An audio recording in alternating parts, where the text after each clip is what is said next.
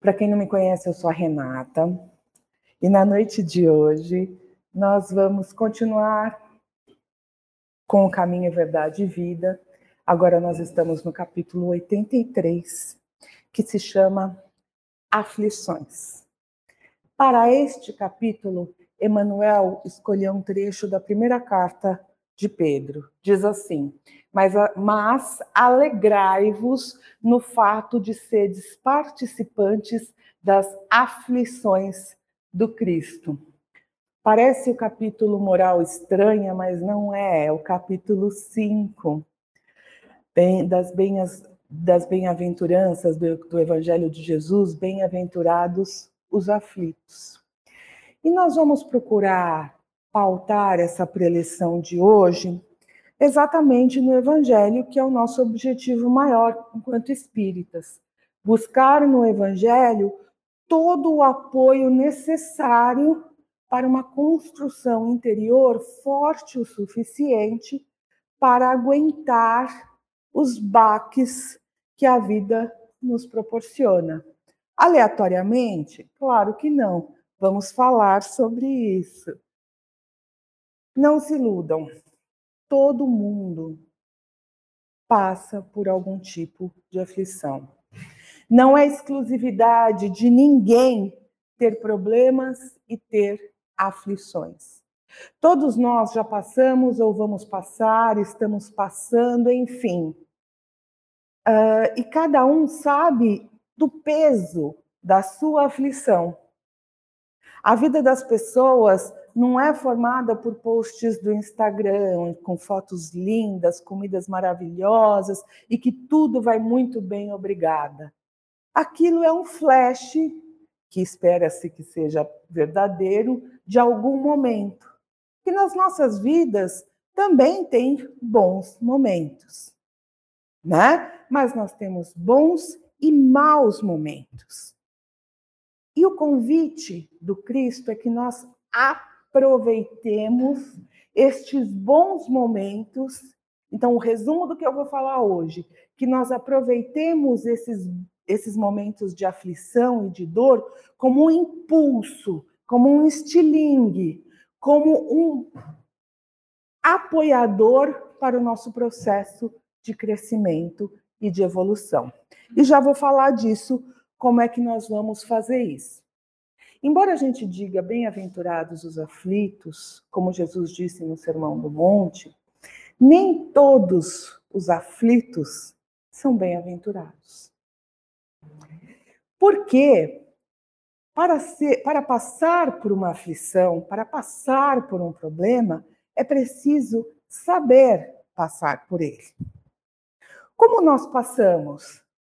Com raiva, xingando, bravos, desconsolados, sem fé, achando que o mundo é injusto e mal, que eu não merecia isso. Uma frase que se ouve muito é: eu não merecia passar por isso.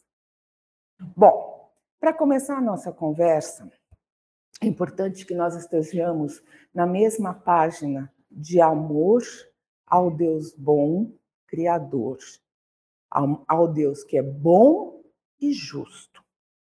Como ele é muito bom, ele é muito amoroso, é a própria lei de amor, ele permite que nós possamos refazer os trajetos que nos levaram ao erro, que nós possamos repetir de ano, que nós possamos passar de novo pelas experiências nas quais nós falhamos, para que possamos aprender a, com a experiência, a passar por elas com muito amor, com muita resignação e confiando que esta sim é uma maneira de crescer. Mas nós precisamos de muita fé e confiança no futuro, no amor e em Deus para tornar isso possível. Essa é a grande questão.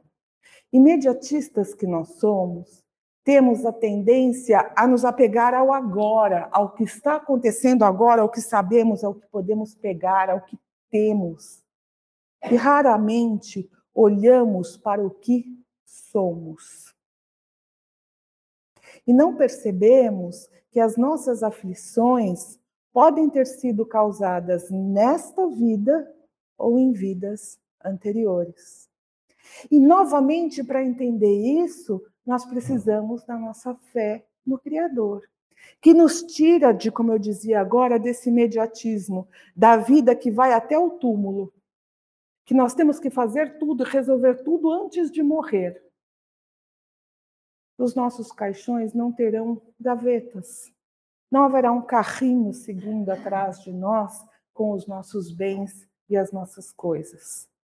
O nosso propósito de vida, para ter significado, precisa conter a fé e o amor ao Deus Pai Todo-Poderoso.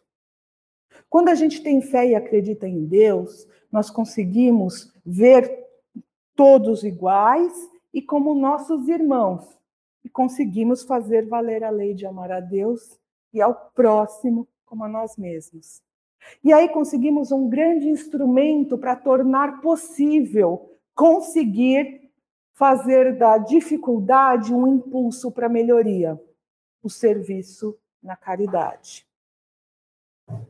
Porque quando a gente está trabalhando, quando a gente está fazendo alguma coisa, no mínimo, no mínimo, nós estamos esquecendo, ainda que temporariamente, de algo que nos aflige. Veja que não entrei em nenhum mérito ainda interior e filosófico super importante de transformação. Mas o primeiro, uh, a primeira coisa que a gente já consegue é tirar aquele pensamento contínuo de que tudo é muito difícil, que não vai dar, que é pesado demais. Aí, quando eu falo pesado demais, eu me lembro de outro ensinamento, que cada um recebe o peso que pode carregar que ninguém recebe um fardo que é mais pesado do que pode carregar. Espíritas que somos, sabemos que antes de encarnar, no planejamento do departamento de reencarnação, já existe aí um alocamento das provas que nós teremos na vida. E ainda que a gente queira, não, vem em mim, manda aí que eu quero tudo. Pera, vamos realizar uma parte por vez. Cada um tem que evoluir em vários planos: emocional, social, espiritual, material, olhar para o dinheiro e saber quem é dono de quem, não é? Então, em cada um desses planos, nós temos dificuldades, conquistas, aflições, e não dá para a gente querer assumir, resolver tudo numa vida só. É verdade que muitas vezes nós estamos vivendo provas duras, difíceis, mas não estamos vivendo tudo ao mesmo tempo.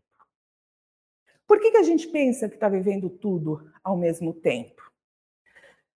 Uma, humanos imperfeitos que nós somos, nós raramente somos previdentes. Lembra daquela história da formiga e da cigarra?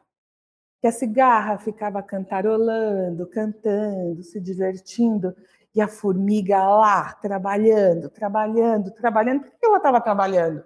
Ela estava cuidando das provisões para o inverno. E Emmanuel começa esse nosso texto falando exatamente disso. Falando exatamente disso. Da, da história da, do inverno que nós enfrentamos em nossas vidas. Ele compara o ciclo da vida com inverno, verão, outono, primavera, né? E aí eu me lembrei da história da, da formiga, que durante o, durante o verão procurava trabalhar, procurava trabalhar para cuidar do inverno. E como é que a gente passa isso para esse nosso tema? Durante o período de calmaria, durante o período de paz, quando está tudo bem, quando o morro não está desmoronando, quando a gente não perdeu alguém muito importante, quando a gente não está doente, quando a gente não perdeu o emprego, nós não tratamos de construir as provisões necessárias para fortalecer o nosso interior. Nós não buscamos na oração e na meditação diária a proximidade, a conexão, a amizade fraterna com os irmãos espirituais superiores, com os nossos mentores, com os mentores desta casa com a qual estamos ligados. Nós não buscamos no estudo, na leitura edificante, o cimento que vai juntar os tijolos da nossa fé recalcitrante, falha, que às vezes vai, às vezes não vai. Nós não vamos buscando ali no estudo, na leitura, a conexão que mantém as coisas firmes para que nosso raciocínio entenda, como diz logo no começo do nosso evangelho, que a nossa fé deve ser inabalável, encarar a razão face a face em toda a época da humanidade. É na calmaria que a gente vai construindo isso. A gente não busca oportunidades de fazer do serviço ao próximo um treino para diminuir o nosso orgulho, a nossa vaidade, a capacidade de fazer alguma coisa sem esperar nada em troca. Um teste para sofrer a ingratidão de uma maneira ainda que leve, por ser de uma pessoa distante, para que se um dia a gente puder sentir a ingratidão de alguém que realmente importa, a gente já tenha de alguma maneira sentido isso e entendido que é possível realmente fazer alguma coisa boa pelas pessoas sem esperar nada em troca, sem amar o outro pelo nosso reflexo neles mesmos, com grandes expectativas, mas amando como cristãos, filhos de Deus, cheios de defeitos como nós mesmos.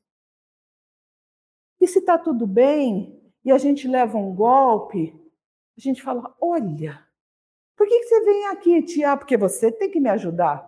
Não, eu venho aqui para te ajudar sim, mas não, você me ajuda, eu te ajudo. E aí nós vamos aprendendo que tipos de dificuldades nós poderemos enfrentar, para que quando a dificuldade chegar, a gente esteja um pouco mais fortalecido. Mas, predominantemente, nos tempos de calmaria, nós celebramos. Postamos fotos no Instagram. Segunda vez que eu falo de Instagram, chega de Instagram hoje. Nós mostramos para os outros o quão felizes nós estamos valorizando o externo, o material. Então, por que esperar que haja algum tipo de alegria na aflição, se nós não nos preparamos para isso? A providência divina nos alerta e nos provê o tempo todo. Mas é preciso que nós exerçamos o nosso arbítrio no sentido de agarrar as oportunidades.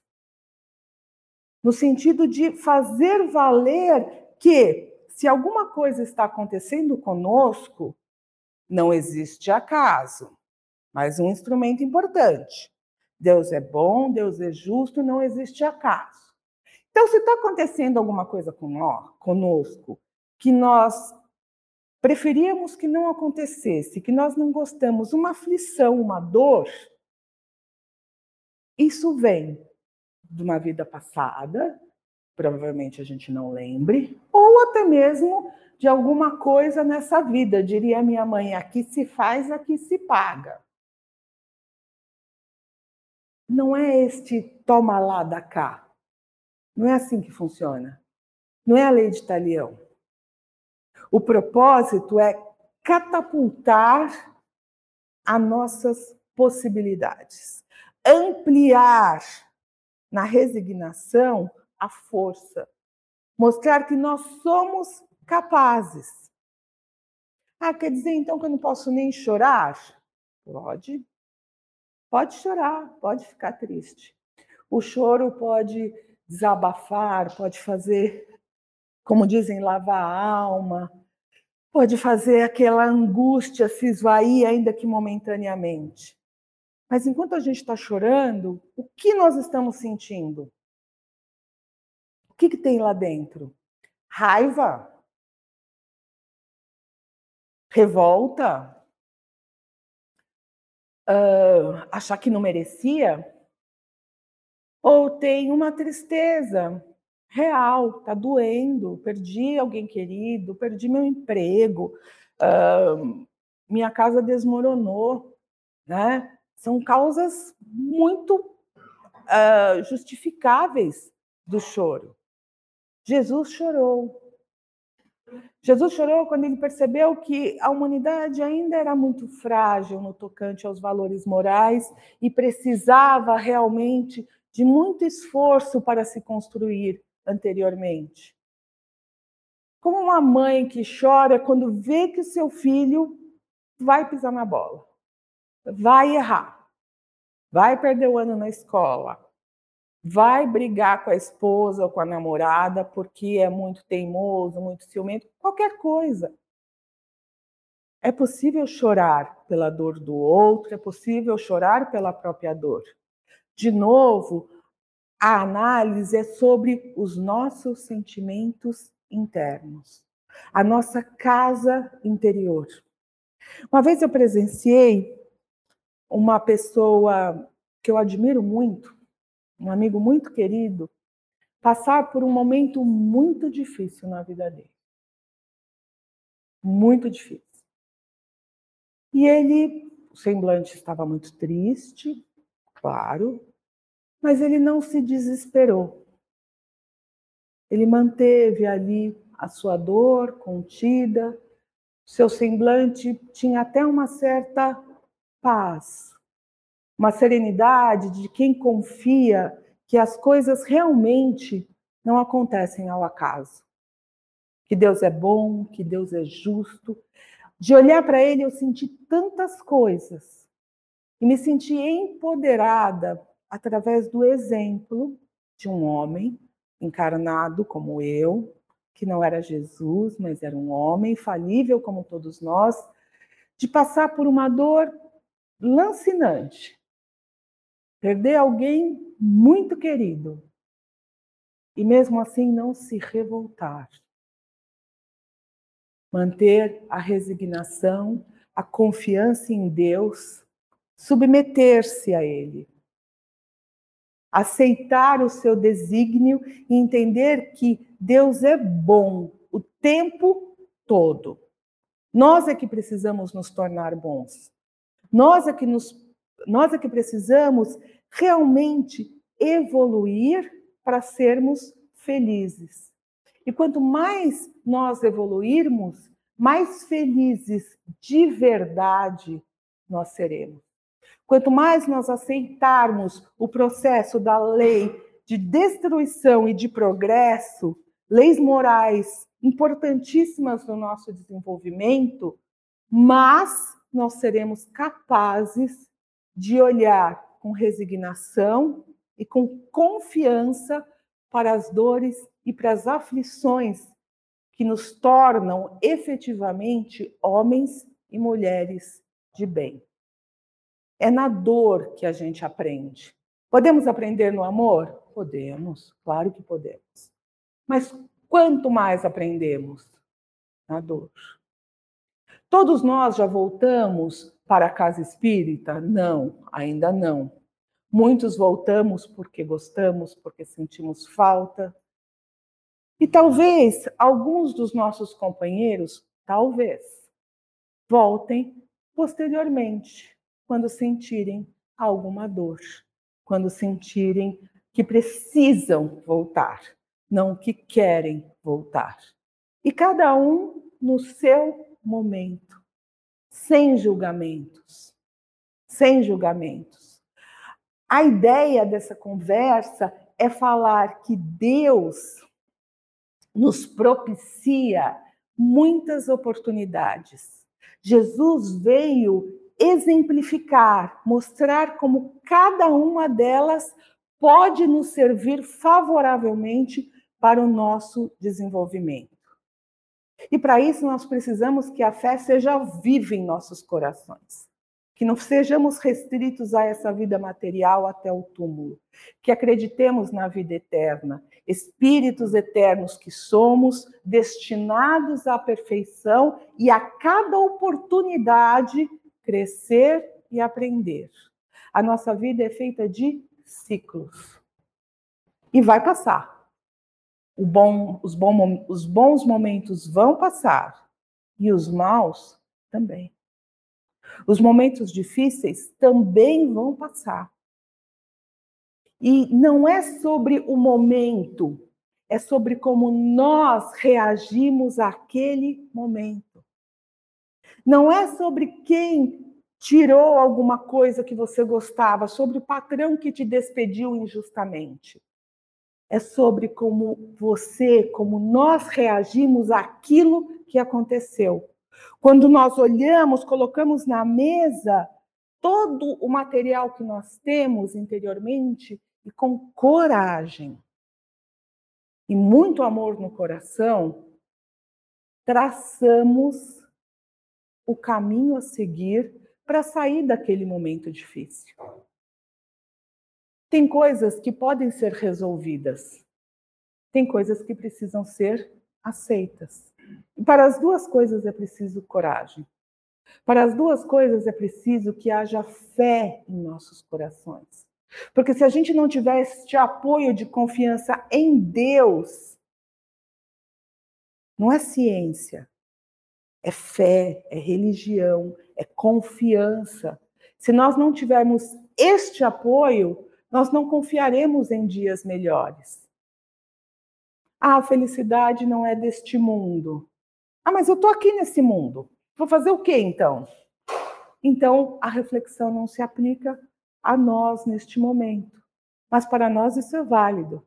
A felicidade não é deste mundo, mas é neste mundo que nós vamos desenvolver as habilidades para estar nos mundos felizes. É neste mundo que nós vamos desenvolver as habilidades para nos livrar de roupagens mais densas, de pensamentos repetitivos, de pensamentos orgulhosos, de pensamentos egoístas de pensamentos dedicados a este momento. A nossa vida inteira, comparada à eternidade a que somos destinados, é um lapso. É rápido, é pouco. Ah, Renata, mas é o que eu tenho agora, é o que eu sei agora. Então vamos viver bem agora. Vamos acreditar que hoje se chama presente, não é à toa. Não é palestra de motivação, é palestra de conscientização, de coragem para levantar da cama num dia que parece que não vai dar e elevar o pensamento a Jesus. Agradecer porque pode enxergar quem pode enxergar, agradecer que pode respirar, agradecer que não está numa cama de hospital. Eu não tenho nada para agradecer, está tudo ruim. Pensa bem. O dia vai continuar igualzinho. Se você tiver um pensamento negativo e de desistência, ou se você tiver um pensamento positivo e confiante. Se você resolver usar as suas capacidades de fé, de coragem, de amor, ou se você resolver ficar bravo, revoltado e parado em tudo aquilo que está ali. Todo o Evangelho de Jesus é um grande oásis para matar essa sede de conhecimento que a gente tem. Essa preleção de hoje tem muita coisa importante no capítulo 5. Bem-aventurados os aflitos. E uma das últimas coisas que eu gostaria de falar para vocês é. Para quem não sabe, eu tive uma educação católica e me tornei espírita com 20 e poucos anos. E o que me fez me converter ao espiritismo foi o questionamento de por que havia tantas diferenças entre as pessoas. Por que tinha criança no farol e tinha criança em escolas excelentes? Porque tinha gente morando na rua e gente morando em mansões. Aí fui fazer uma viagem de mochila, conheci o Vaticano, ali aquele ouro todo e falei alguma coisa não fecha. E a minha inquietude, fui pesquisando, fui conversando, participei de uma mesa branca e pouco tempo depois eu estava nessa casa. Quando eu entendi que as desigualdades não são construídas agora, que as desigualdades são construídas ao redor de toda a nossa experiência pretérita e continuam sendo construídas nesse momento, que embora eu não possa mudar tudo que, gente, que eu já fiz, eu, Renata, fiz lá atrás, eu posso ter atitudes diferentes a partir de agora e construir algo diferente, eu me encontrei. Eu entendi que o espiritismo, que a doutrina espírita podia acalmar as minhas aflições. Eu entendi que a justiça era a oportunidade, através da aflição, de melhorar. Que a aflição não vinha para me afundar, a aflição vinha para me ensinar, para potencializar as minhas capacidades. E que aquela criança que estava ali no farol era um espírito adulto já, né, que já tinha feito outras coisas, e não vou aqui discutir especificamente. Eu dou a criança do farol porque é uma coisa que é muito gritante. Você vê uma criança numa boa escola e uma outra criança totalmente desprovida de bens a pedir no farol. Aquilo me incomodava muito. Mas aí, a partir do momento que você entende que até o seu filho que nasce da sua barriga não nasceu do seu espírito, é um outro espírito criado por Deus, você entende que cada um recebe de acordo com as suas ações. E que você, que cada um pode mudar esse quadro através de uma reformulação interior que pare de gerar aflições, que passe a construir mecanismos de luz. Porque quando nós viabilizamos a luz dentro de nós, os nossos pensamentos se clareiam. E nós conseguimos ver que aquela aflição, que aquela dor não é o fim, que aquilo não é mais forte do que nós mesmos. Lembra? Deus é bom e Deus é justo. A gente não tem algo mais forte. E se aquilo não vai nos derrubar, vai nos fortalecer, vai nos ensinar que nós não podemos continuar cometendo os mesmos erros, batendo nas mesmas teclas de egoísmo, de avareza, de negligência, enfim, de pensamentos que só nos afundam. É essa clareza que eu espero que todo mundo consiga ter, de entender que não é uma coisa estranha essa alegria nas aflições. Ali é a hora do vamos ver, Ali que a gente mostra, e se a gente ainda não consegue fazer isso, é preciso voltar um pouco. Vai doer? Vai doer. Mas como a gente reage? Com oração, com meditação, boas leituras, serviço no bem. Ah, quando a gente faz as orações, quando nós nos conectamos com os irmãos superiores, tudo muda. A gente também muda. O ambiente ao redor muda. O problema vai ficar lá, mas nós é que estamos com a mente mais clara e mais hábil para tomar decisões que nos permitam seguir em frente. Tá aí. Oração, vigilância nos pensamentos, meditação, boas leituras e coragem. Coragem para exercer a nossa fé em plenitude. Confiar em Deus. É preciso coragem para acertar muitas coisas. E também coragem para levantar da cama e encarar cada dia que começa como oportunidade de melhoria, de crescimento. Lembra da formiguinha que foi trabalhando o verão todo. Vamos trabalhar nos dias de calmaria para fazer um interior mais forte, e nos dias difíceis, vamos orar, vamos vir à casa espírita, vamos pedir ajuda aos amigos. A rede de proteção e de suporte é muito importante a todo momento. Já que é para passar por uma dor, que seja de mão dada com uma pessoa querida, que seja com o coração pleno de orações e boas vibrações. Que Deus abençoe a todos nós.